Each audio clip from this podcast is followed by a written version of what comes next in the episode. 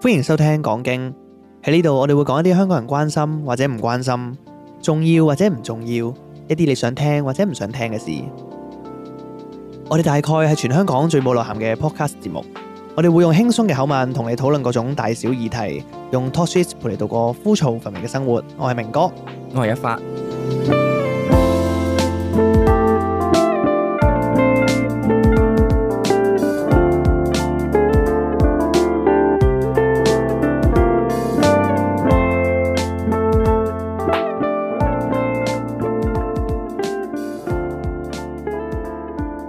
我覺得呢兩年呢，係咪呢兩年呢？計埋今年哦定係上年呢？二零二二二年、二三疫年。情開始嗰陣時誒唔係唔係唔係，我就係講二二年啊，二二年哦同二三年。 ，OK，二三年先啱啱開始啫係喎啊，，我覺得 咧，港產片嘅進步咧係肉眼可見，啊哦，哦，我知啊，我知你想講咩啦，真係好睇嘅。你想唔錯？講誒嗰啲咩咩扎咩咩咩啊，咩咩咩塵嗰啲啊，係係做咩啊？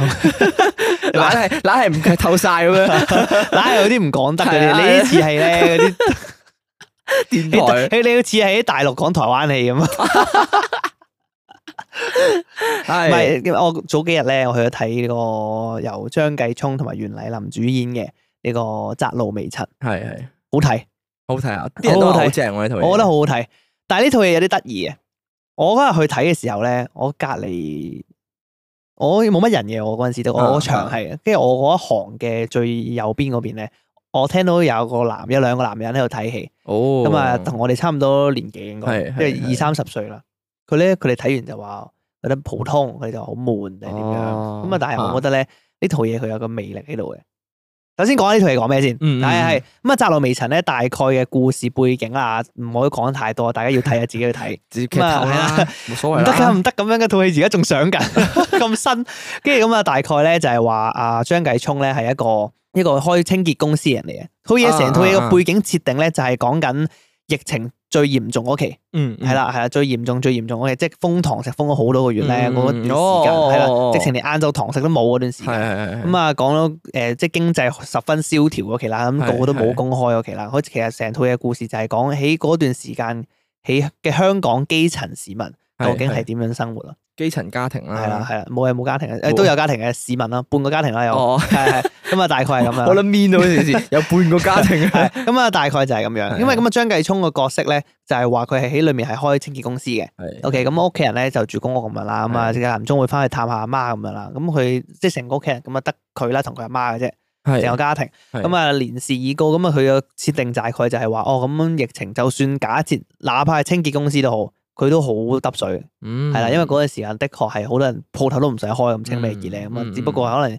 即係每日一兩單生意咁樣嘅啫，咁啊就去誒、呃嗯去嗰啲鋪頭做下消毒啊，做下清潔啊咁樣，咁嗯啊收工咧，咁就翻翻去自己個寫字樓嗰邊瞓嘅，咁啊一個工廠大廈嚟嘅，咁啊哦誒公餘時間就翻屋企探下阿媽咁樣啦，咁啊大概係一個係係咁嘅故事，咁啊得閒跑下馬咁樣，咁啊大概係一個咁嘅角色嚟嘅。係咁樣之後咧，佢遇到袁澧林，咁袁澧林係咩角色咧？就係、一個單親嘅媽媽嚟嘅，係佢自己帶住個靚妹，係帶住個女，就住喺張繼聰樓下嘅，哦，係啦，即係就住喺同一棟嘅啫。誒，但係你唔係話佢誒會翻寫字樓瞓嘅咩？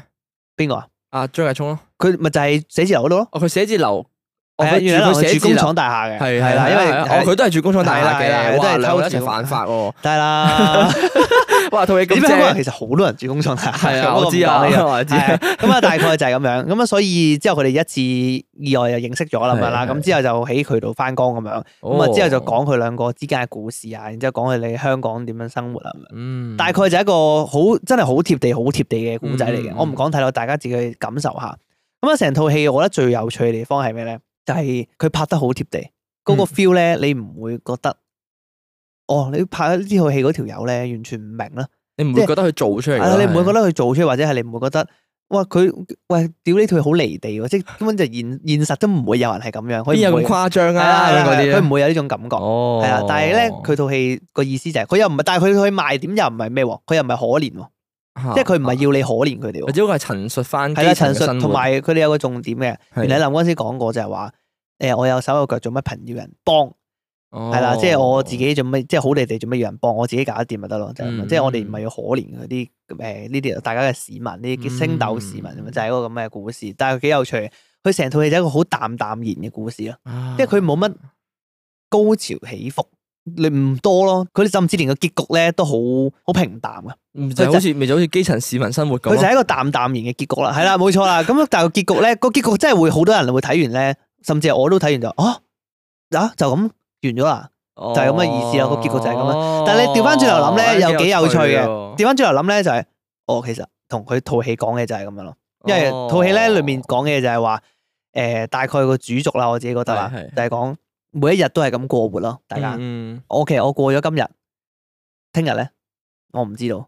咁啊過咗今日先算啦，就係係咯係咯咁係啊。咯咁啊套戲個結局其實個 feel 都好似係咁樣。我過咗今日咁嗯 OK，咁我唔知聽日會點，就係咁完咗咯。嗯哇！呢個就係基層市民每日要諗嘅嘢啊係啊啦。，但係佢又佢又唔係話好，佢又唔係話好誒點講咧？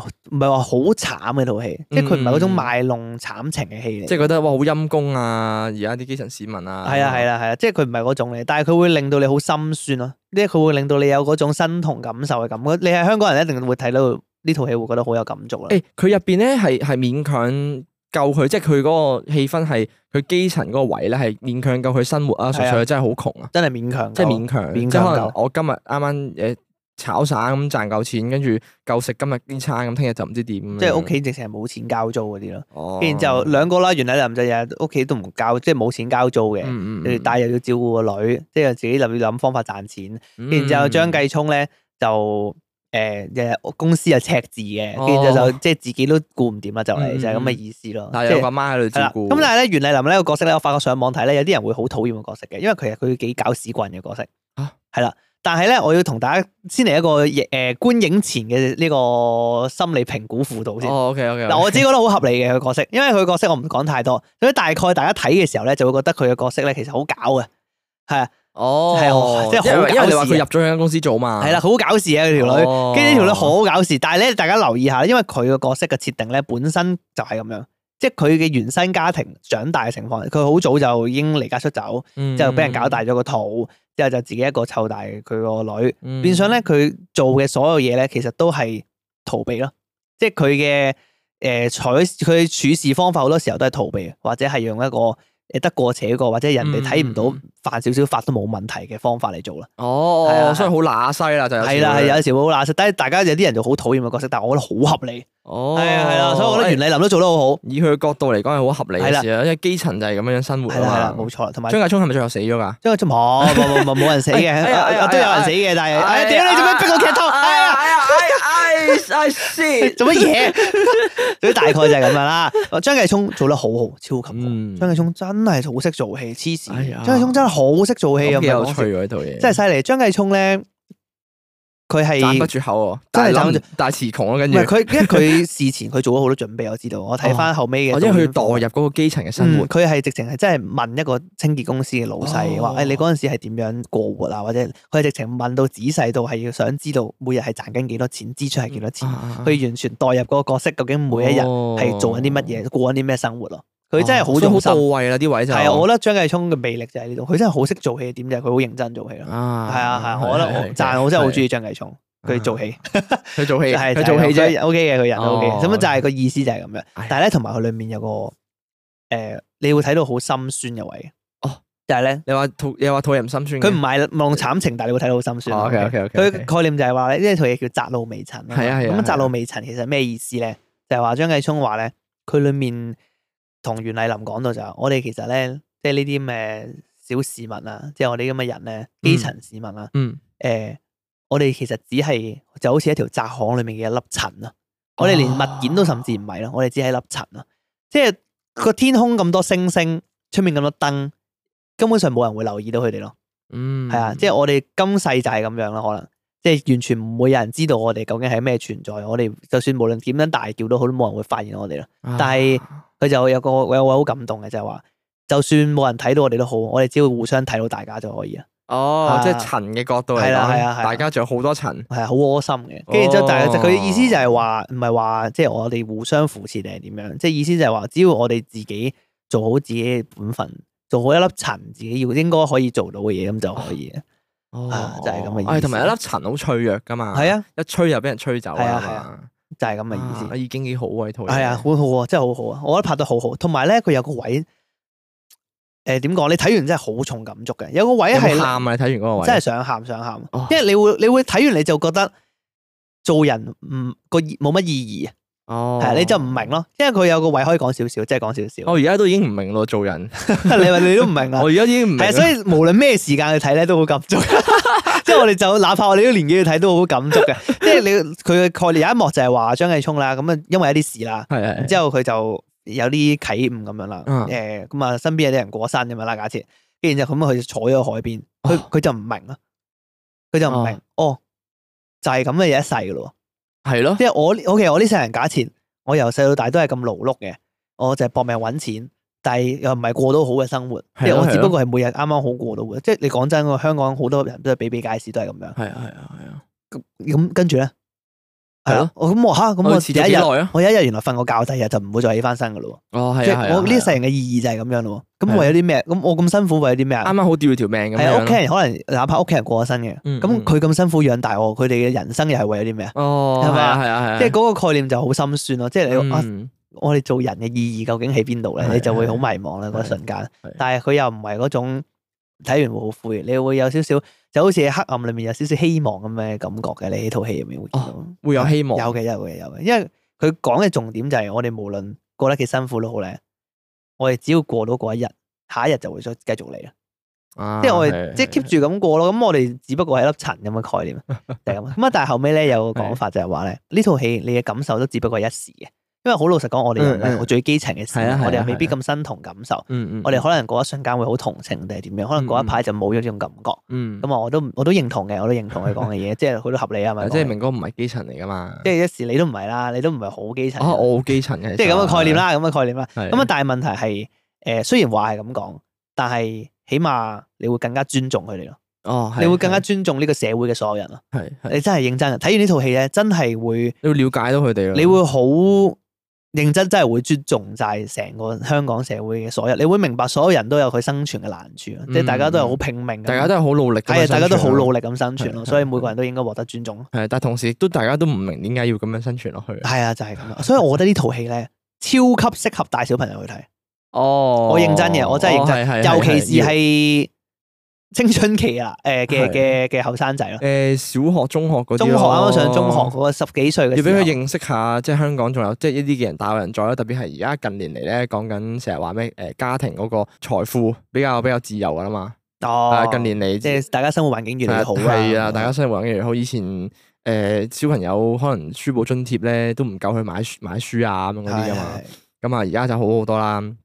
咁當然仲有好多基層嘅嘅嘅家庭都係咁樣，所以其實係可以帶佢睇啊，嘅。我覺得好值得，因為咧，我覺得呢個年紀十幾歲咧，大家都好自大，哦，即係好狂妄啊嘛，嗰個年紀就係要青春啊嘛，咁係㗎但係問題係，我覺得你睇完呢套戲，佢起碼喺佢內心咧，喺小朋友內心種下一個種子就係，你無論見到咩人都要尊重佢咯。嗯，嗯即係佢，哋，你知道呢個世界上所有人都係好努力咁活着，嗯你唔可以唔尊重其他人。誒比較偏向物質啊，因為而家新一代嗰嗯係啲，啊係啊因為大家都誒唔會要有咩就有咩咯，啊，係咯呢個真，我真係超級推介，係超級推介真係我，我覺得特別，尤其是係特別推介係帶小朋友去睇，呢呢個係真嘅，。好睇好啊你幾睇。時帶小朋友去睇下咁？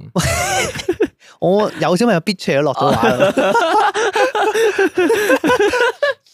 到時可能係帶佢去睇八 K 修復版。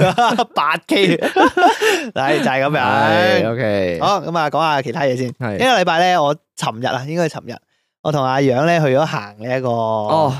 屯門南區啊，好似係。係佢哋有個企劃，其實原本咧，誒、如果唔係我翻工嘅話，可能都會一齊去。係係係係，因為呢個係幾特別嘅一樣嘢嚟。原本就係講緊話啊，我哋要唔要揾日去香港度誒、探索下啲地方啊，一啲好想去嘅地方咁啊，係最好叫就可能攞埋誒 GoPro 啦。你有冇攞 GoPro 去誒啊？冇冇冇，我哎尋日呀試下水溫啫，睇下效果如哦何。即係但係個活動係好玩嘅，係即係係係但係我想順便試下究竟適唔適合可以順便拍埋片咧咁樣，即係效果好唔好？係哦咯係咯，我哋嗰時就係話啊，我哋可以拍埋片哎，咁唔樣樣。錯唔誒，錯，再跟住再加翻我哋錄音嘅 background 咁樣樣，或者可能到時係你睇下點剪啦。到時係啦係啦係啦，。咁應該會幾有趣嘅。啊誒，但係真係唔錯啊哦，幾好 feel 尋日。你琴日做咗啲咩嚟啊？哎咁啊，話説咧，同大家講下活動係點樣唉，我而家玩。要脱晒節咁啊！我真係唉，翻工 翻到，個活動咧大概係咧嗰日阿楊屎忽痕咁啊係係 問我咧就話喂。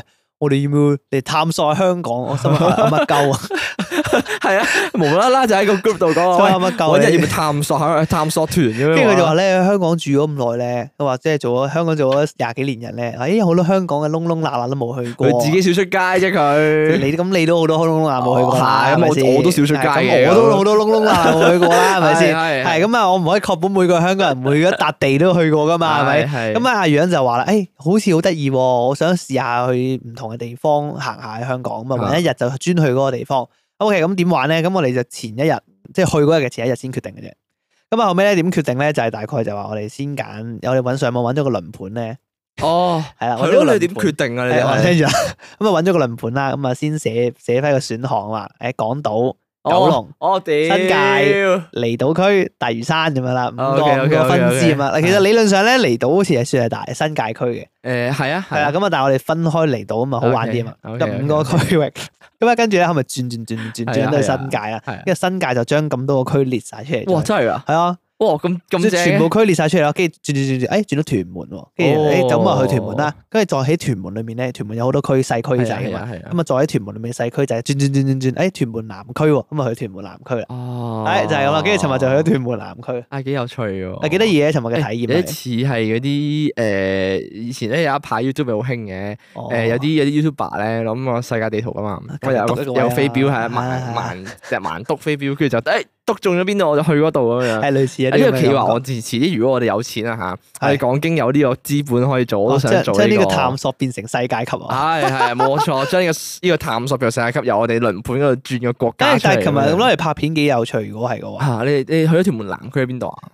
誒、我哋去咗一個地方咧，我哋先坐屯門坐輕鐵哇，好遠下喎，其實哦你咁樣嗯去係啊，到我哋喺成個香港嘅最西 邊，差唔多。仲要你喺港島上去係喎，啊黐線嘅。咁我哋大概喺誒、屯門轉輕鐵，係咁啊轉輕鐵之後咧轉車就搭咗喺一個叫三聖嘅地方，嚇係啦。咁三聖咧喺邊度咧？咁啊同大家講下，三聖咧大概就哦係喺黃金海岸嘅左上角，哦，係啦係啦，再褪左少少，黃金海喺屯門嗰邊啊嘛。係好咁似啊再知邊上頭呢啲喎係啦，再左上少少。啊係係，因為嗰度有個叫三聖泳灘嚟，三聖海旁咁樣係啊啦。係啊係啊，咁咧，其實我哋南區其實包括埋啲咩咧？咁啊，大概咩三聖啊、咩兆麟啊，即係總之有區咁樣嗯啦，有個咁嘅細區仔，跟住再包埋，再過埋對面海仔一條橋咁樣啦。咁啊，對面就係屯門碼頭，嗯即係跟住埋屯門碼頭嗰邊噶啦。即係嗰邊就行，嗯我哋尋日就行暈晒啦，即係兩兩岸咁樣咯，行暈晒，哦就係咁啦。跟住後尾咧，，咁啊喺三聖落車，咁啊之後就誒食咗個 tea 咁樣咯。哦，屌條友又係戇鳩嘅，咩啊？邊條友啊阿？楊啊，哦哦，阿係楊又係戇鳩，哎屌佢話約係我誒出有嚟，有邊幾個去啊？琴日係得我同佢啫嘛，哦，得 兩個得兩啫，個啫嘛， 冇咁啊 dry 啊跟住就話咧，屌好好笑，跟住佢尋日咧，佢話原本約我食飯啊嘛，係啊，佢就話咧，喂，屌我哋今日探索得去試下嗰區啲嘢，即係地道小係啊食係啊係啊，跟住佢話，話跟住佢嗰陣時識路同我講，喂，我食撚咗 嘢。跟住佢就話佢坐低喺度食嘢咯，佢話佢食緊嘢嘅時候先醒，哦，屌我做咩食嘢？ 跟住佢又唔肚餓喎，但係佢係哦慣性食飯啊佢。跟住之後後尾咁我哋去到咁啊，我自己一個美食嘢啦，咁啊去食係係係咗 tea 咁樣啦，我哋就喺誒三聖落車，咁啊三聖嗰條村嗰度咧，大概有間誒佢嗰度有個類似係 food court 咁嘅嘢啦，係啊啊 food 即 court 係村嘅誒村裏面有條街仔巷仔咁樣。啊哦即係有好多鋪頭仔，啊有好多誒街坊小食嗰係啲咯係咯啊餐廳咁樣啦。有有咩食啊？有咩食啊？我哋求其入咗間誒，嘅，好似好好食咁啊！啲嘢會感覺上誒咧，我唔知，好彩我哋今晚好有彩。啲似台灣夜市側邊啲檔口好多唔同嘢食，嗱誒有擺出啲啲嚟咁似，樣有啲啲似，有啲啲似，係咁同埋我嗰有邊好多想去海鮮咯，哦，係啊係啊，係係啊三聖係係碼頭嚟噶嘛，係有同埋同埋好有海鮮坊。係啊係，啊係啊，我去過嗰邊食海鮮咯，就係有時但係我哋冇去食海鮮，好貴啊，係係冇去，因為好多鋪頭冇開啊。哦冇開 添，係咁我哋去求其揾咗間街坊茶記入去食係啊啦係啊，跟住入到去食啦，跟住哇屌你！我嗌咗個咩冬陰公冬陰公拉麵咁啊，大 刺激，冬陰公你拉食麵茶喺茶記度食冬陰公，仲係拉麵好撚好食， 吓？嗱你好撚好食，奇怪。咩 fusion 嚟啊？呢個係真係好奇怪，佢冬陰公湯底咧 真係好香，整得好香，哦好食，唔係講笑。笑但係咧，佢原佢跟餐咧就有嗰幾隻餃子同雞翼咧，嗰幾隻餃子同雞翼就好怪啦。哦係，但係佢冬陰公個麵係幾好食，阿楊都話好食喎，哦，楊都話好食喎，阿楊都哎呀阿楊都話好食啊啊，哎係啊，誒，但係呢個呢個企劃其實係幾有趣喎，幾即係有趣啊你去啲邊緣少少嘅地方，跟住再試埋佢嘅嘢食咁哎係樣，啊，但係我哋尋日講咗一個重點，係但係咧，我哋因為我我哋沿途咧行咗好多地方，基本上我哋夠行嘛，跟住真係喺個區度行嗯係啊嚟行去係啊行係啊去。係啊，我哋中途咧仲咁啱撞到個市政啦，跟住就入去補給咗啲水咁啊樣，屙咗個尿咁樣就係 幾有趣嘅成個過程。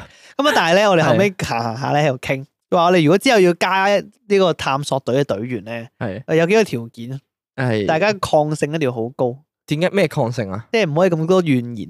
哦 因為呢個抗性，呢個抗性意思係咧，對於呢個路程嘅抗性，誒，你覺得我哋有邊？誒，麒麟一定唔得啊！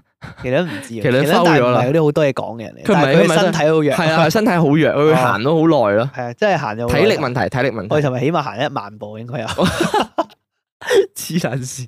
係跟住咧後尾就話點解抗性要高咧？就因為唔可以咁多爹，即係嗰條友咧要怨言要偏少。啊，但係哦，我怨言偏少，因為我諗緊阿楊其實好多爹嘅，但係佢佢唔啊唔係係佢唔係怨怨言言，佢多爹嘅，佢佢多多爹爹，但係佢唔佢怨言唔多，係係即係佢話係唔可以怨言多，即係譬如話你唔可以破壞成個遊戲氣氛，哦就係話你唔可以行行下，然之後就講哇好攰啊，不如揾個地方坐低算數，你唔可以嚟講呢咁嘅説話，唉係啦。喂，黐線，做咩行咁 遠啊？行咁入，陣一點翻去係啊係啊啊，？你唔可以講呢啲説話，因為個目的就係要鳩行，我哋就喺死個啦區度亂啊行。我可能都唔去 得喎。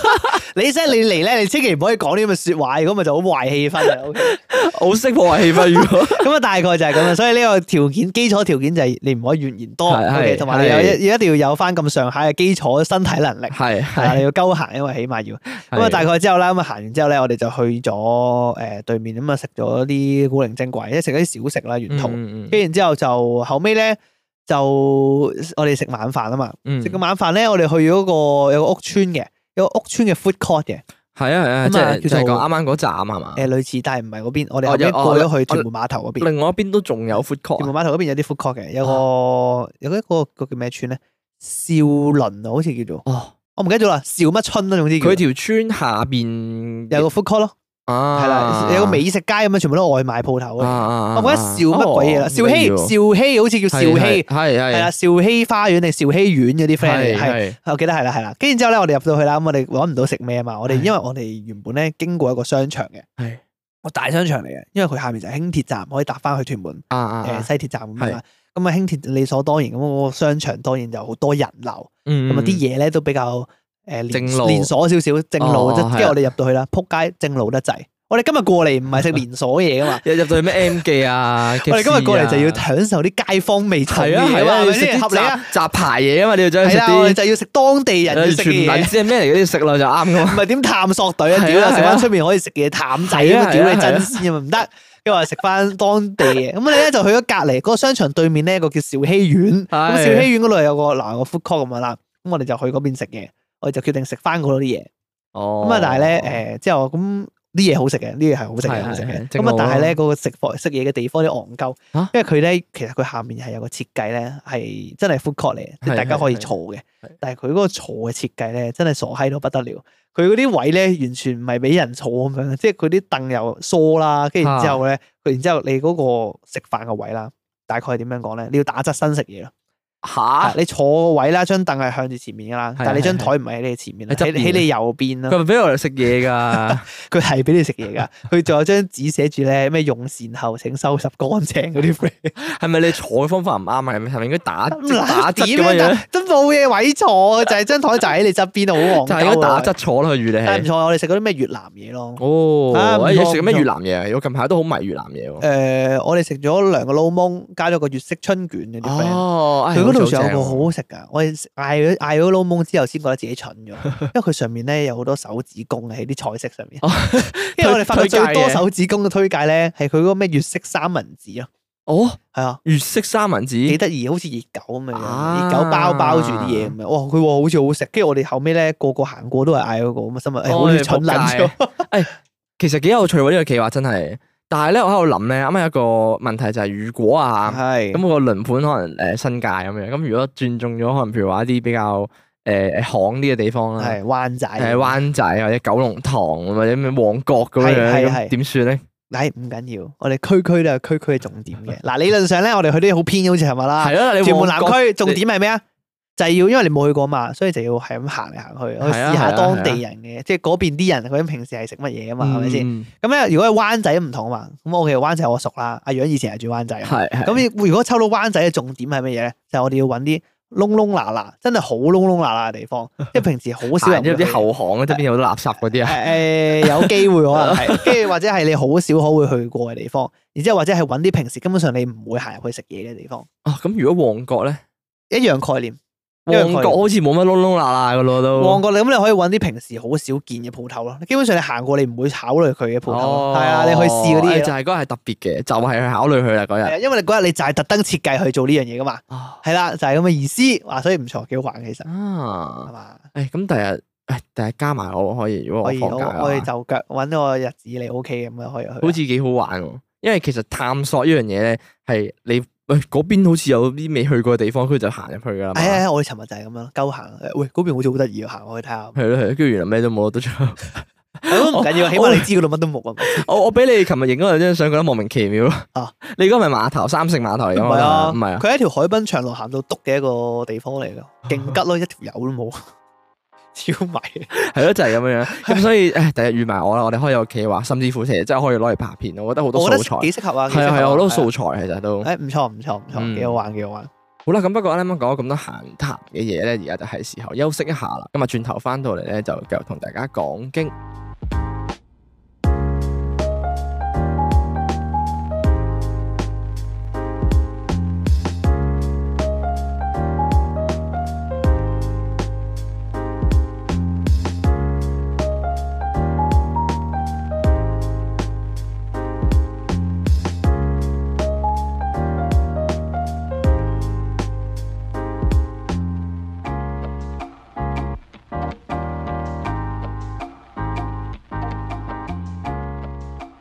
好啦，休息翻到嚟咧，我哋繼續講經啦。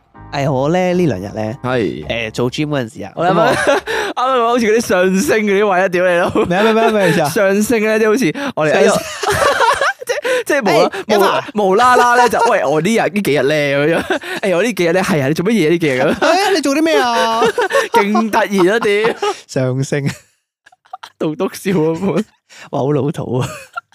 本，係你呢幾日雙響炮嗰啲， 我呢嘅咁啊做 gym。係咁啊做，你你搞到搞到好似我 set 好咁樣 啊！你真唉，屌，我唔想錄啦！你搞到好似有劇本咁啊！真係，唉，真係好唔 real 啊！你搞到 我，好撚似啊嗰位真係屌，討厭你。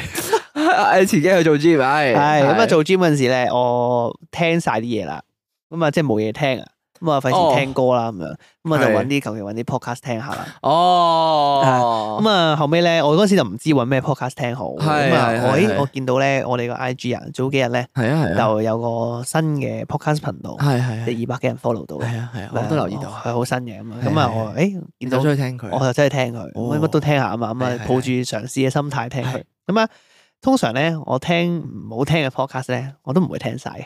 哦，係啦，咁我啊後尾我就聽打開嚟聽一集，我聽最新嗰集。係嗱，我我啲聽新嘅 podcast 一定係聽最新嗰集嘅，我唔會由頭開始聽，因為咧通常由頭 除非。你真係好中意個 channel 因啊為嗰集啦係啦，你係好中意先會翻轉頭聽嘅係啊啫。你係啊你係啊開頭嗰集通常都好 raw 㗎係啊咁所以係唔啊係係啊好值得聽。咁啊， 我唔係我唔知啊，未聽到佢哋嗰集。係係咁啊，係但係咧，我聽咗佢哋頭最新嗰兩集、兩三集係咁樣，誒好聽。哦，好聽講咩噶？講咩嗱，噶？咁你哋個係頻道咧叫做搞乜咁科學，哦，係哎啦喂，正喎，係啦係啦，誒好值得聽，我應覺該得好科學啊！啲嘅講嗰啲嘢都誒幾有趣啊，係真係幾有科學冷知趣。識嗰啲因嘢嚟㗎。啊為佢有兩個誒有兩個主持係嘅，係一個咧誒就係數學老師嚟嘅，哦，一個咧就係生物學博士嚟嘅。哇咁撚啲係啊係啦，誒佢但係佢兩個講啲嘢咧一啲都唔沉嘅，哦，我覺得幾有趣啊幾有趣啊，即係喺度推介下俾大家，我覺得幾有趣。因為我首先嗱明哥係一個對數學好十分之抗拒嘅人嚟嘅。係係如果咧，我數學嗰陣時個阿 Sir 或者 Miss 咧，可以好似佢咁講就唔錯嘅，幾有趣。喂，但係你都幾中意你嗰陣時個數學 miss 嘅喎。誒係係係係，但係咧有啲唔同嘅，我後尾諗一諗又唔可以怪 Miss 嘅，因 為你個課本教嘅教程同佢講嘅概念，哦因為佢教係其實一啲好有趣嘅數學概念係嘅，係即係係啊咁樣咁科學嘅時候佢哋講嘅嘢嗯，就係講啲好有趣嘅數學概念嘅。跟住之後誒咁啊學校你阿 Sir Miss 冇可能咁教噶嘛，即係你冇可能用呢啲嘢講睇㗎嘛睇老師啦，係啦係啦，咁所以大概就係咁嘅概念概念啦。咁啊，但係我哋聽嘅時候咧，發覺誒幾有趣，因為佢講嘅嘢其實係幾得意嘅，即係佢講一啲好有啲數學嘅哲學題咁嘅概念咧，呢次係你明唔明 啊？佢佢嗰個英文咧叫做，即係佢啱啱又搞乜咁科學嘛？佢個英文咧叫做 GMG Science，係啊，搞乜咁科學，搞乜咁 Science？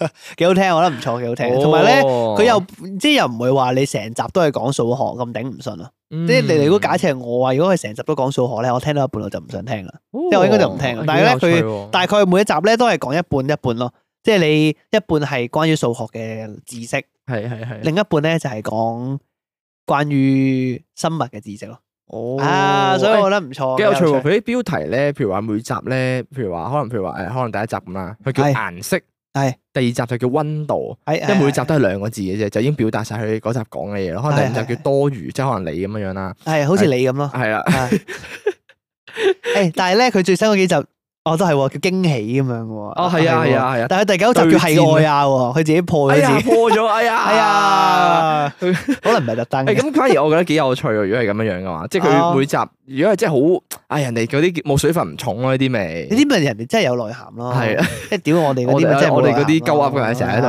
即係喂咁節咪誒有類型差距，真係啊類型唔同，類型唔同，誒但係咁但係係好係聽嘅，好聽嘅，係好聽係嘅，係真係唔錯。佢一集推介仲大唔家長啊啦。嗯誒長唔長咧？嗱佢嗱我最新嗰集咧，好似個零鐘嘅有，吓，我係見啊之前嗰啲廿零分鐘係嘅啦係咪啫，咧？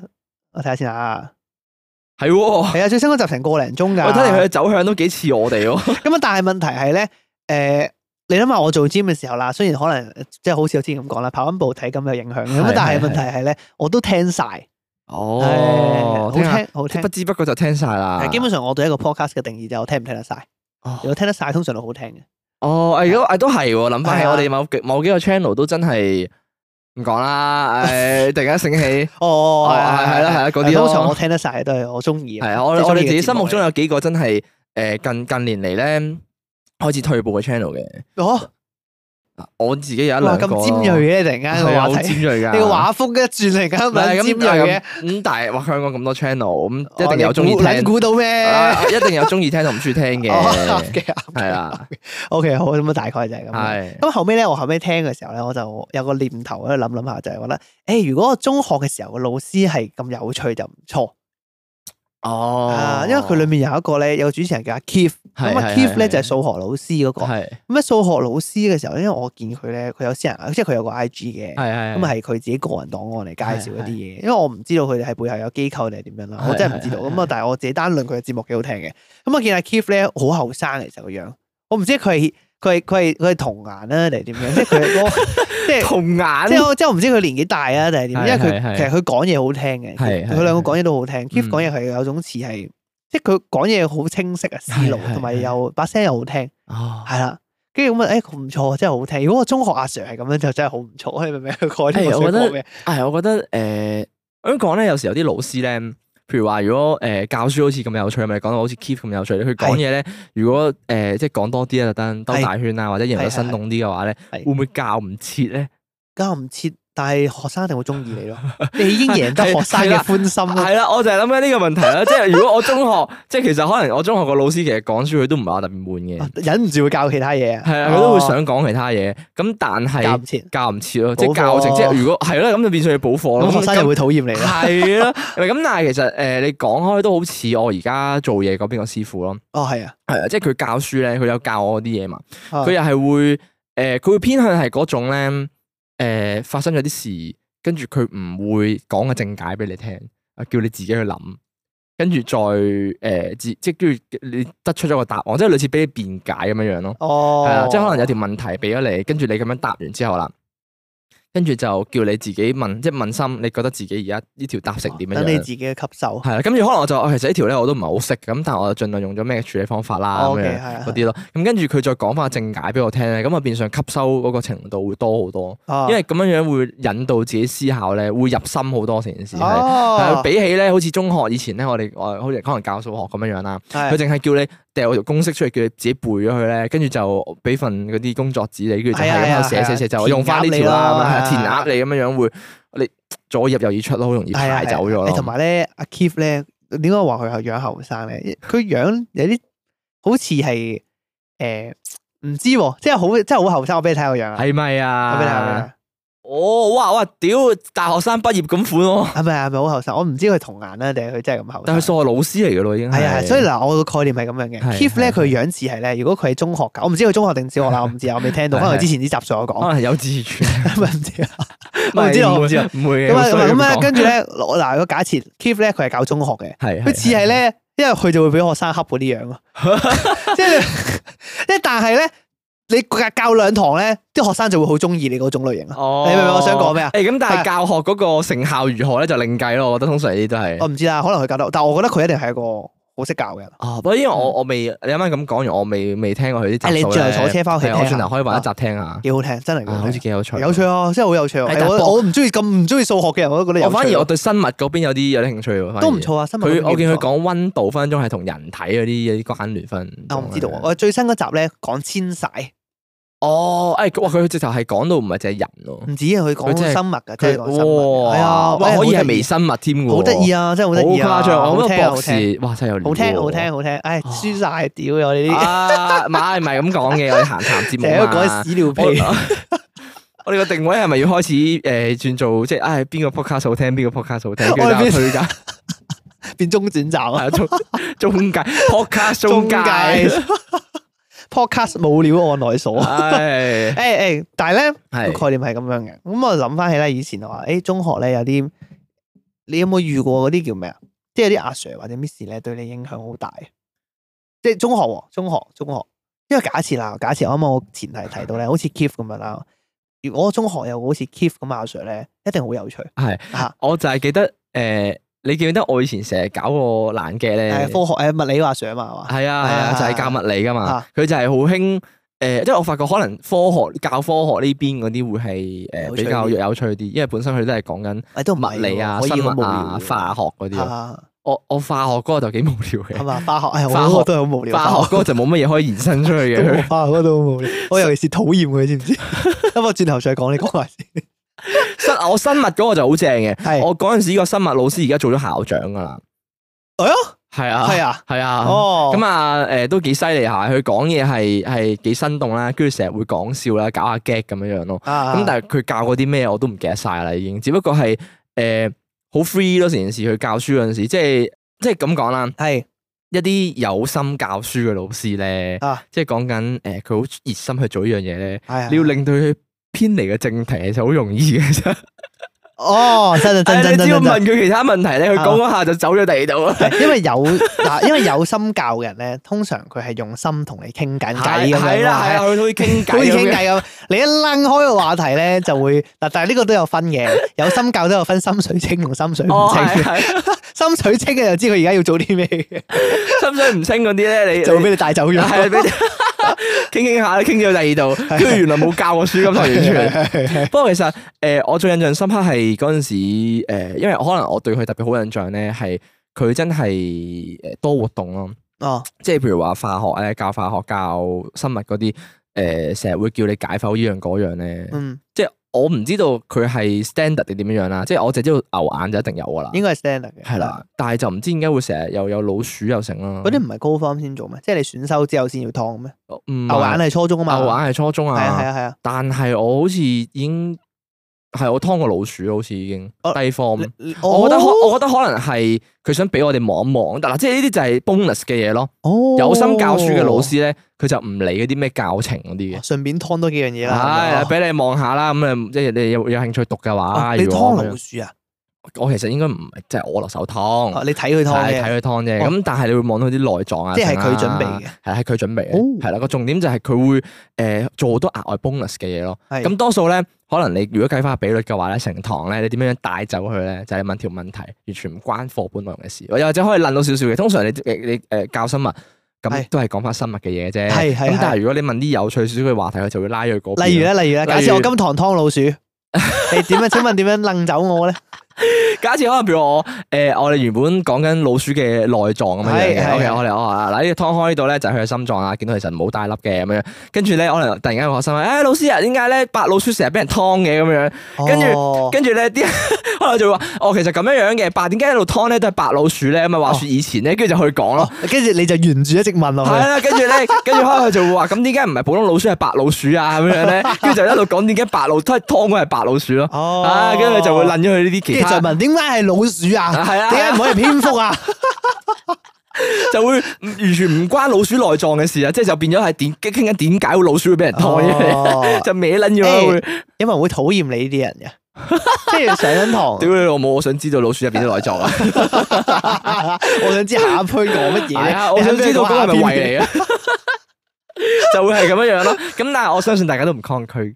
哇，唔知啊！你覺得個阿 Sir 係好，我覺得佢係影響你好好深嘅。我覺得佢係誒有心教書嘅老師咯。誒，但係佢影響到你啲咩佢就係覺得誒、因為其實我以前中學咧啊？啊，好紅啊，間中學，哦，好紅，唉，太陽紅燈燈好啊！唉，嗰個冇紅錯，即係係太太 famous 啦哦，噴當 紅啊！噴係啊哦咁啊 OK，咁啊變相咧，誒啲老師有啲老師都誒，即係比較教書係有嗰套做嗰套咯，你明唔明啊？即係 O K，跟 stand 跟 standard O K 好係啦，跟住我哋盡量學哦都校唔好做多餘唉，嘅我哋嘢本身有孔教咧，係唉，咁啊你知孔教嗰啲儒家思想啊，大道之行也咁樣嗰啲咧，係咁啊變相個風氣就係、哦，誒、你要咁做就咁做，啊就好似我講過俾你聽嗰陣時咯，佢教歷史嗰個老師咧，佢唔點講嘢嘅一堂，係啊，佢就咁寫晒黑板係啊都叫你係啊抄噶係啊嘛，聽咁呢啲過咪就係誒唔，我覺得又唔係冇心咯，但係我覺得但唔係做少錯少咯。但係係填嘛鴨式教育啊，呢個唔係嗯應該唔係冇心嘅，即係咁講啦。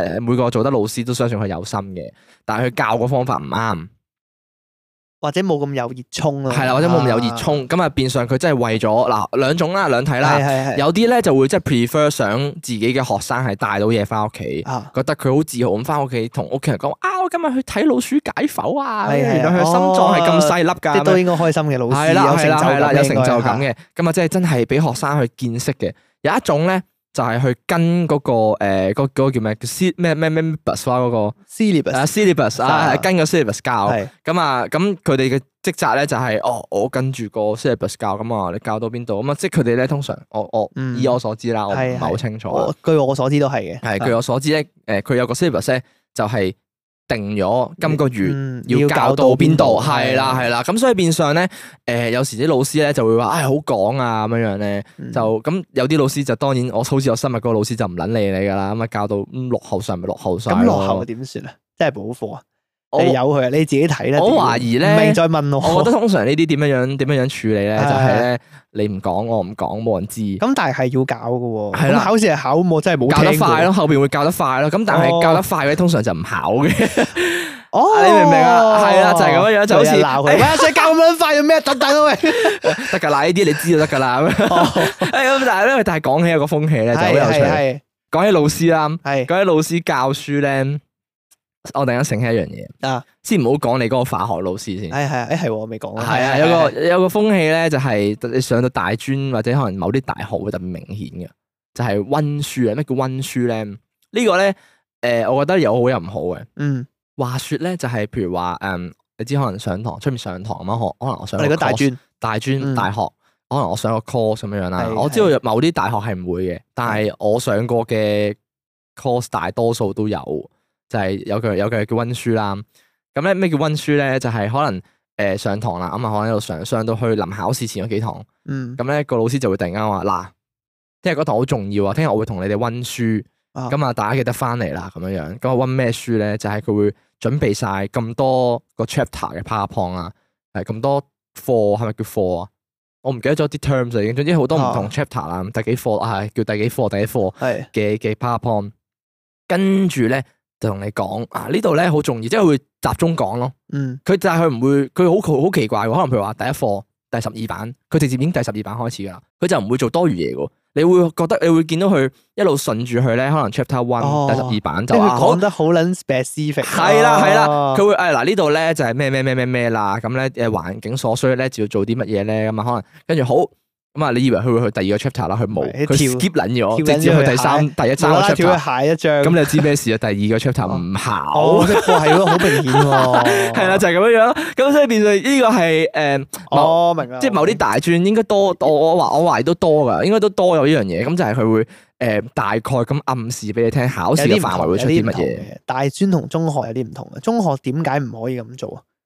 就係因為誒你係中學生咯，係係大專咧，大家唔好講咁多 bullshit 嘢啦，即係我唔好講到咩春風化雨，我唔係要教你，係係，我都咧你要都出削想啫，啫，係嘛？係啊你俾咗你都係想考試好睇啲啫，係啦係啦，所以其 實呃即係我又唔係話同中學比嘅，只不過係突然間醒起大專個概念唔同係好啦，多，大專同大學會有呢個現象喺度咯啱。咁同埋好得意，每個誒每個老師嘅 terms 都會唔同咯，即係有啲會叫温温書，書係啊 OK 其他我就唔知，我嗰個就叫温書嘅。咁樣哦，有啲可能係叫尾班車咁樣。唔喂知啊誒下一堂講尾班車，各位同學。哦，有啲可能就話誒有好嘢益你哋咁樣，哦，係啊，類似啊，類誒 今似。堂有好嘢有益有你哋啊啲術語咧就會係係係唉大概係咁咁啊，樣大家心知就得啦。係冇錯，哎咁樣我一不過講翻中學先。啊係係我頭先咪係講到咧，有啲中學阿 Sir 咧冇心嘅係冇心係嘅。我覺得有陣時咧，哦，化學阿 Sir 咧，佢又唔係冇心，但係佢有啲偏心。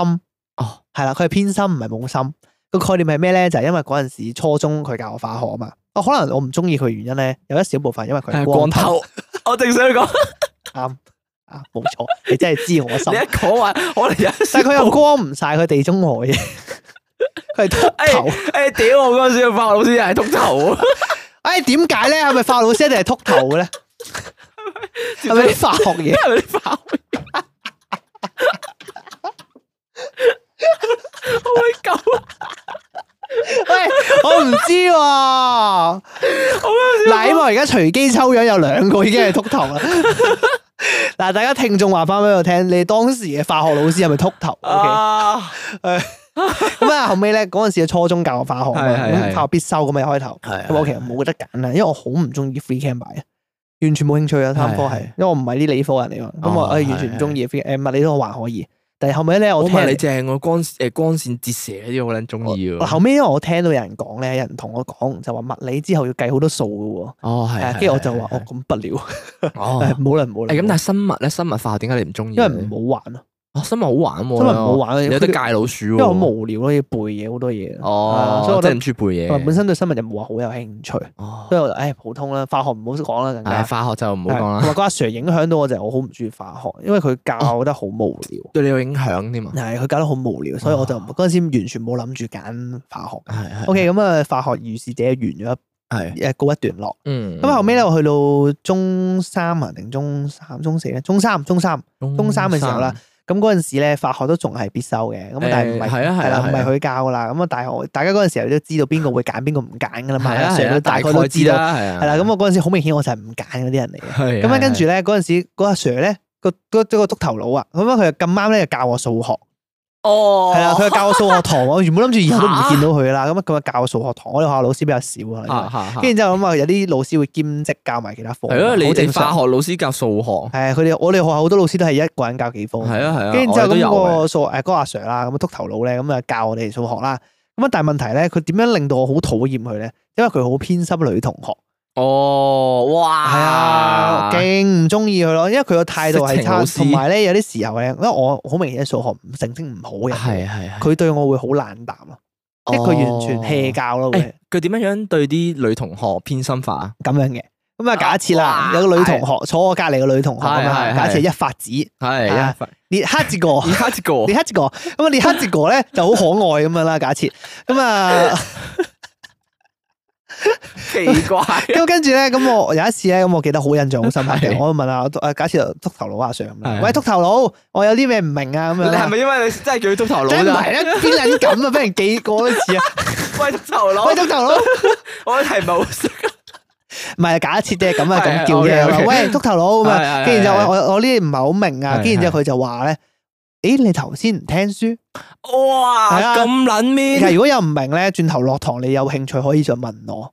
係啊，哦但係佢通常都走好撚快，同埋我唔想同佢有過多嘅交集，哇所以我咁撚面嘅，所以我都唔問佢嘅。跟誒你住後頭先唔尾聽書，係啊，唔得，我講咗，咁我都明嘅，咁我的確係冇聽書嘅，咁但係我又唔明啊嘛。佢知你一定係嗰啲問題兒童係啊我唔明，我想。追問啊嘛，咁啊，即係因為我哋嗰段環節咧係做功課嘅環節嚟嘅。哦，屌！咁啊大家咧都功課喺唔度撚識做係，啦，啊唔係即係嗰個嗰啲唔係叫中科，嗰啲叫咩小測啊類似係，係即係或者係有係啲工作紙咁樣，大家要喺上堂要做噶嘛，係咁啊係喺嗰係度做咁，大家好安靜喺度做，咁我唔明就問阿 Sir 啦，佢就問我哋頭先唔聽書吓，跟跟住大概咁樣啦，跟住咪我咁算咯，你好嘢，督頭腦咁啊，哦係係咁啊係轉頭再算啊嘛，我係我落堂我再考慮下問唔問你咁樣，跟住我咁啊連黑哲講呢一發紙啊嘛，坐我隔離啊嘛。係係佢呢個時候咧就問阿 Sir，誒誒督頭佬，我想問下啲嘢啊，跟住之後佢就話，哎誒一發子點樣啊？有咩問題啊？哇！我嗰時聽完之後就屌你老 味，有咩問題啊？哦，呢條啊，其實呢條咧唔係好難嘅啫，嗱，係啊，咁樣就係咁樣，哦啊，就係咁樣。哇，咁撚明顯嘅就啫。係咁明顯呢條友咧真係，哎誒，但係啲人咧成日話咩數學咧係體育老師教噶嘛，誒有係有嘅，我我學校 都係有嘅，嘅係有嘅係有我嘅學都係有嘅。係有嘅係有嘅，我有啲中學，不過我有啲體育老師係教中文嘅，係係哦係， 會有嘅都有嘅都有嘅，我我學校直頭係體育老師教數學咯，真係會 exactly 教數學咯。哦咁樣，係啊，我仲記得啊，係咯，你咁講，我我醒起诶、誒你講你即係你講起偏心啦，我嗰個就又唔係冇心嘅，我醒起我以前咧體力好差噶嘛，啊咁啊體育堂你知啦，诶、體育老師啊，诶、我仲好記得咧好鬼高大，佢係即係好長啦，嗰陣時啲竹咁啦，啊咁咧诶我哋嗰啲體嗰啲體適能咧咪要你跑圈嘅，係啊係啊係係啊啊，咁啊通常咧我啊跑得好慢嘅。係咁但係咧就你會見誒，佢、又啊算偏心，即係嗱件事係咁嘅，跑得好慢啊嘛，係咪？咁啲人早跑完咧，咪可以早啲做其他嘢咯。咁但係咧誒正路嚟講咧，通常個老師咧都會喺度望住誒，即係佢又會望住跑成點啊，係嗰個時間啊，有冇人偷懶啊咁樣嗰啲嘅。係係咁但係咧，誒、佢其他人佢又唔望喎，即係佢又唔佢唔理喎。但係唯獨係我呢啲跑得特即係體能特別差呢啲咧。嗯佢真係會捉得緊啲咯，哦，係咯，我就佢就係即係佢會覺得好似即係我我覺得可能有少少偏見啦，佢會覺得誒、呃你體能差，咁你體適能嘅成績都差㗎啦，咁你會唔會陣間出術啊，或者可能其實當你一個圈就兩個圈咁樣哦樣，啤你啤得實啲。係啦、佢會直頭企喺嗰個、呃、stopwatch 隔啊你離咯，多咗，我覺得唔需係啊係啊要。，跟住就望住你係咪每一圈都有經過咁樣樣嗰啲咯，啊跟住、我就會好唔即係我本身已經跑咗四四 下。你唔咁鋸啊會係加啊，咁分但係到第二批咧，咁第二批可能譬如話咁啱嗰扎人咧，就係體能比較好嘅，係正常咁啊做運，運即係佢有做開運係動係係啊，可能係個校個都隊係啦，校隊咁樣樣，佢就唔撚你咯。哦，我就會覺得哇屌，咁即係點啊？咁即係你而家懷疑我哋啫，即係覺得我哋會出術啦。哦我就會我唔係好中意呢一點，啊所以我凡係體適能咧。我就即係本身我體力已經差啦，係再加上佢咁樣樣咧，我就好厭惡呢一 part 咯。咁啊，再加上同埋咧又係偏見嘅，啊哦男仔咧係，佢有時咧，佢會去裝下誒，因為我哋我哋誒，啊你體適能係因為間學校唔同啊。以我所知咧，你體適能係出街跑噶嘛，係係冇啦錯，我間學校咧就圍住個學校跑嘅啫，操場係係啦。咁啊誒個路線係點樣嘅咧？操場啦，就轉左入去學生會嘅後巷啦，跟住係誒跑埋出去停車場啦，跟住停車場再兜翻入去小食部後巷，再操場咁樣啦。咁啊，小食部後巷嗰度咧就有條後梯嘅，誒、就係、因為佢有啲位你咁樣樣跑咧，佢實睇唔到噶嘛。咁咧，因為我哋跑圈啊，可能跑十個圈再計時咁樣。係跟住咧，誒、男仔跑嗰陣時咧，佢為免驚人偷懶啊，咩偷懶？點解我成日話出術咧？就係佢哋會匿喺後邊就唔跑，到時間差唔多嗰陣時咧，或者可能間唔時再跑一個圈，可能其實佢跑咗五個圈嘅啫。係咁佢會喺後邊唞咯，跟住哦差唔多時間咧就出嚟啦，跑出嚟啦，咁啊跟住就當係嗰個時間咁樣咯，即係自己嗯做數啦，做假數。咁咧男仔嗰陣時咧，佢就會巡嘅，佢就會喺後邊兜下，睇下有冇人喺度嚇流連咁樣嘅。啊女仔佢完全唔巡。哦係啦就呢種你覺得會有咯小偏心係啊啦，嘅就係呢種偏心，佢都有 OK 偏心，即係佢完全其實好明顯啊！屌，戇鳩啊你咧，因為佢小食部後巷嗰條嗰條路咧，隔係離係就係男廁咯。係係跟住我有時去廁所都會聽到班喺度吹水，聽哦到有啲女仔聲，自己班啲女仔喺度喺度講嘢啊，吹水咁樣嗰啲咯。咯咁跟住咁啊，知咩料啦？大家都哦誒咁啊，係係係唉，所以成件事就係好令我不快。你啱啱講翻起，誒我問你一個問題啊，係俾你做你會點啊？如果你係老師喎，喂，其實我覺得好重要嘅嘢就係一定要係誒平等咯。我會我會盡量平盡量等啊平。等。誒誒個 situation 好得意啊！我係覺得突然間啱啱講起，我醒起一樣嘢，因為嗰陣時咧，我喺學校有個老師咧，啊佢好好噶平時，我自己覺得啦。平時好好。啊誒點講咧？程式真係好好，佢大概係因為我印象佢係教 V.A. 嘅，哦教 art 嘅跟住嗰個老師咧好 nice 嘅，對我又好好嘅。嗯我唔記得有冇講過，我以前咧同佢好熟嘅嗰個老有冇師。講過 V A 老師啊？就係講我數學老我哦師。同佢好熟，數學老師可以轉頭再講下。係係誒，即係嗰個 V A 老師咧，同我係好熟嘅。咁啊，佢熟到咧係有一次，我記得佢即係總之我哋平時係佢會好放心交低鎖匙俾我哋嗰啲人，會交低 V A 室鎖匙俾我嗰啲人嚟嘅，哦即係嗰種關係嚟 嘅。誒，你幫手鎖門啦，咁樣。係啦係啦係啦，有一次好笑，我記得咧，誒，因為佢有條佢有佢有個鎖匙扣。嚇，係一條橫切面嘅三文魚嚟嘅， 係啦，好得意，好 Q 啊，好正喎係啊，好即好得意，橫切面，跟住裡面會見到啲筋腱啊、骨頭嗰啲 佢係嘢，打動線啊打橫。打橫切橫切面就係哦橫切，好得意啊！跟住我整唔見咗， 佢嬲咗我成個學期，你知唔知？哇屌，咁撚 Q 嘅佢 真心！嬲啊！你點解整唔見嘅？你 係我點知我點整唔見啊？我 就係唔見咗咯，唔係你係淨係唔見個鎖匙我扣淨係先？唔見咗鎖匙扣，可能甩咗咯，真係甩咗你咩咯，樣？我唔知喎，佢懷疑我你偷撚咗。可能因為係啊，我都懷疑佢 佢以為我偷撚咗，跟住因為我都係咁樣同佢咁撚講，靚我係咁同佢講，好得意喎鎖匙扣，但係 好我得冇意偷咯，啊！跟住屌第你二！日就唔撚見咗。 哎呀，又會突然間唔見咗，我都真係唔知點解唔見咗。Sorry 啊，sorry 哎誒。不過呢個唔係重點，咁啱講嘅嘢。係係。咁啊，後尾咧，個老師咧出現咗一件事嘅，啊咁啊，但係話有個同學咧就誒同個女仔拍拖，哦，個老師係出手阻止咗，哦，佢係男定女老師嚟㗎女？老師嚟嘅，哦佢出手阻止咗，咁啊同屋企人講，嚇就話誒你哎屋企人即係你你你個仔啊你個誒拍拖，因為個男仔咧本身學成成績唔係幾好嘅，咁但係個女仔成績超級優異嗰啲嚟嘅。哦可能我懷疑佢擔心 concern 啲多餘嘢啦，咁啊，但係後尾佢就咁嘅概念，咁啊，但係問題係咧，我啱啱想問你嘅問題就係咧，假設因為學校嘅 standard 的確係唔可以學生拍拖噶嘛，唉理論上理論上係咪先？係係雖然我覺得冇係所謂嘅，OK，俾你係老師，你會點做？吓、我唔知喎，有人拍拖咩？就係咁 啊，係啊，就係 咁吓吓佢，我睇唔出佢哋拍緊拖，可能我我蠢啦。佢哋不嬲咁哦 friend 啦，係啊，佢我以為佢哋 friend 嚟㗎咋咁可能咯。我 A 零啦， 喂喂，屌你！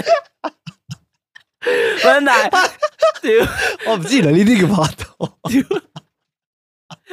你語出驚人喎！屌 你，無啦啦攻擊我做對 乜唔嘢？住，唔係咁，但係我真係會咁做嘅，咁即係係即係有時候啲嘢，我覺得好容易就可以雲夢過關咯，哦，係就扮詐傻扮懵就好似我而家 K 場入邊啲嘢咧咁樣樣。係咩？即係好似譬如話誒、呃有時有啲嘢嗯冇必要做得咁緊咯。哦，誒，但係佢咩咧？如果上頭叫你處理咧？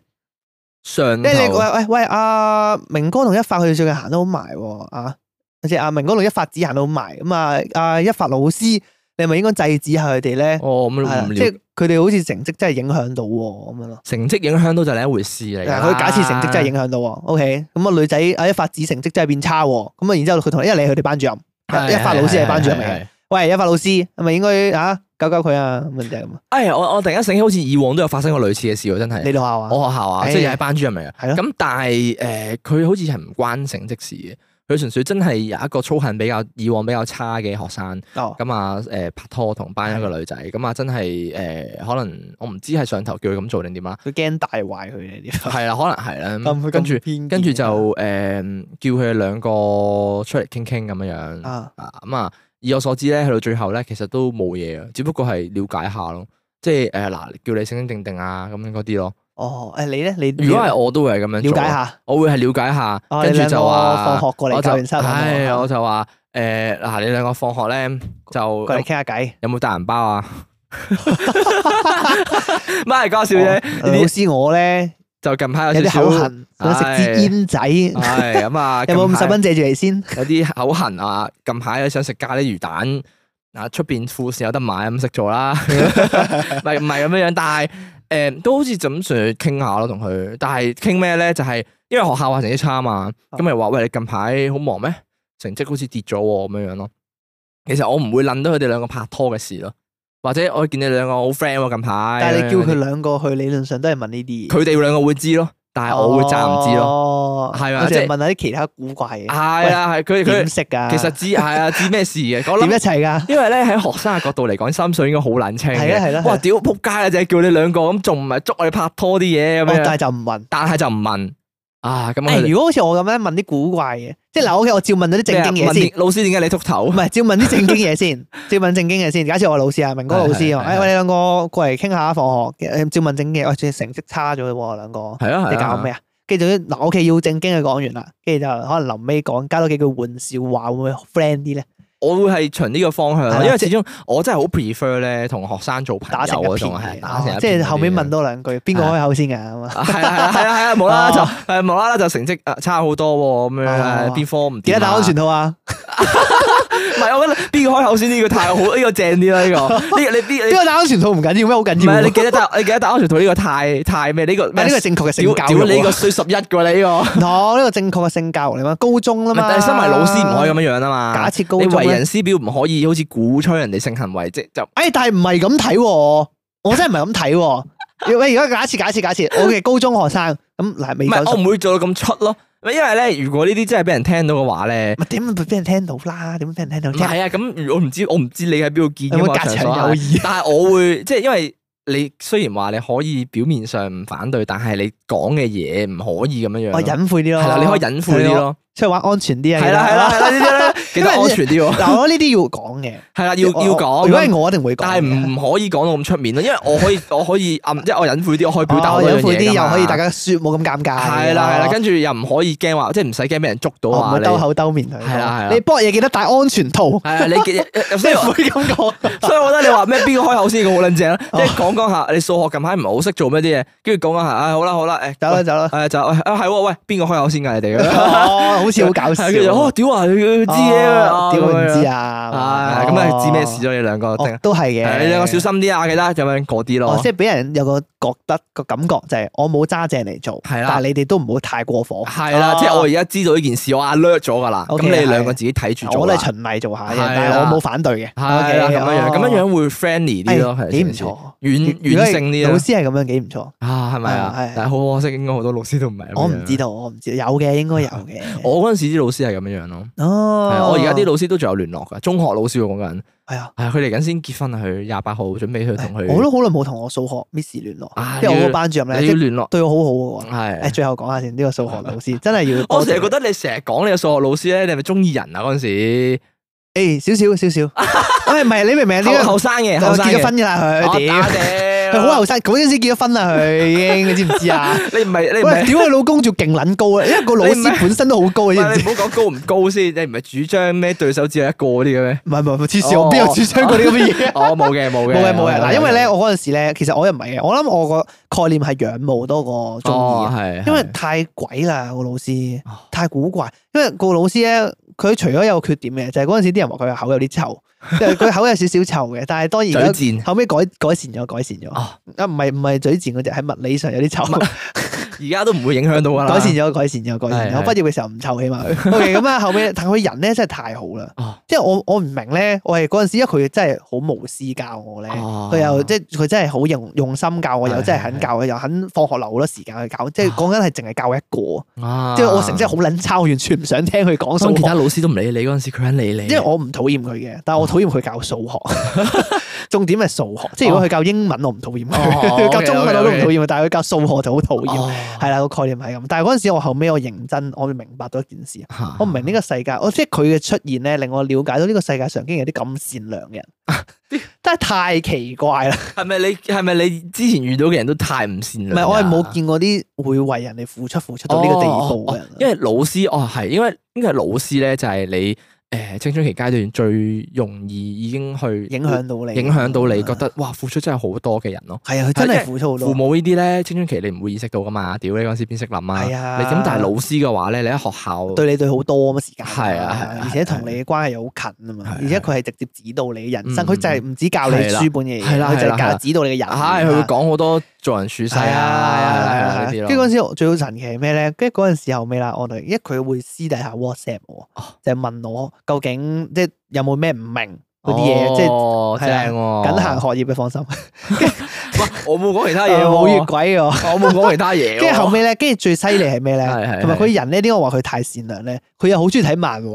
我哦屌，啊仲要咧，知唔知佢睇漫畫係睇咩啊？佢睇嗰啲好暖心，專睇嗰啲，佢好中意睇嗰啲好暖心 啦，然之後或者係少女漫畫啦，或者係專睇嗰啲咧好温馨嗰啲咩誒四葉妹妹啊、元氣仔仔嗰啲咧，咁嗰撚類型嗰貼啲漫畫。地啊跟佢！住 就哇！呢個女人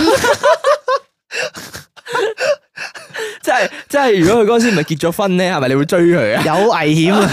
佢即係佢唔係結咗婚咧，我都會沉船啫，危險，真係危險。佢唔係佢人真係，不過我唔係嘅，啊我諗我個個個個個個感覺個啊，個係係係個個個口口吃啊氣，誒冇冇冇緊張先。冇啊冇緊 張。哇，感覺就係佢係真係係我好仰慕嘅人啊啊，因為佢我就係覺得佢太善良啦係個人係你真係嘅太指路燈，啊，指導冇錯明燈冇錯冇錯，太好啦！啊即係我對於好人係好冇抵抗力嘅，其實係真係呢個真，哦，啊大家自己識咗啦。咩意思啊？誒，明哥好容易氹嘅。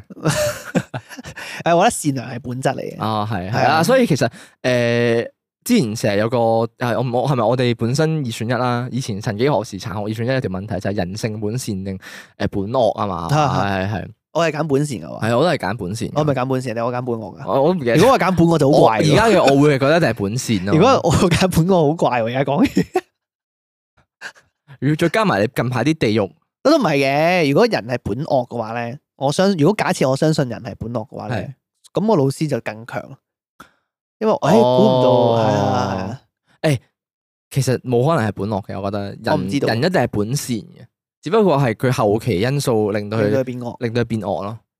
哦，係我咪都啊啱嘅，就好似你誒，我哋對應翻你今日嘅開頭啊，你講窄路微塵咁樣樣，你覺得係咪本惡啊？佢唔係，哦佢都係揾啖食，大家佢都都有係難處，係啦係啦邊，有扭頭髮邊個想做瘌痢？唉係嘛冇錯就有係呢頭個髮概邊念個啊想做化學老師？ 啊完美貼題，OK，多謝，今日就係咁多。 今日嘅內容就係咁多，今日嘅啊結論就係有頭髮邊個想做首尾呼應，首尾呼應，強唔 強？係咁我個概概念就係咁樣，啊係係誒咁啊完，誒呢集可以完咗之後咧，下個禮拜可以上 I G 問答問下大家有冇啲影響自己好深嘅老師我哋唔係或者我哋應該自己出個誒投票咧，係大家中學個化學教老老師師係咪係咪禿禿頭頭啊啊？？肯定係，即係一百 percent 好撚神奇。冇冇一百都八十 幾哎九咩十學啊，校入職條件化學老師一定係 禿頭啊？唔係可能真係有機嘅，都睇到化學嘢飄噶嘛，我都唔知，我都好正呢路個呢個假設有啲好笑， 我覺得好正路 啊！聽落都好正 路，職業傷害係啊，誒《Breaking Bad》嘅主角係咪禿頭啊？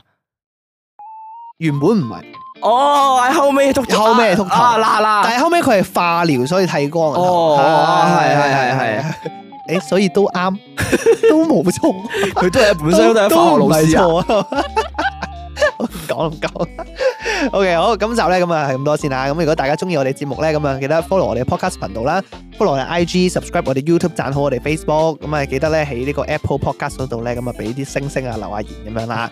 咁如果想聯絡我哋嘅咧，咁就可以 IG inbox 我哋啦，email 我哋啦，或者喺講經萬應室度留投稿俾我哋嘅，係又或者可以咧喺 Apple Podcast 嗰度留言俾我哋啊，係而家成日推啊，啊 Apple Podcast，Apple Podcast 啊，大家記得係。係 OK，好咁啊，係咁多先啦，今集。係我哋下集再見，拜拜拜拜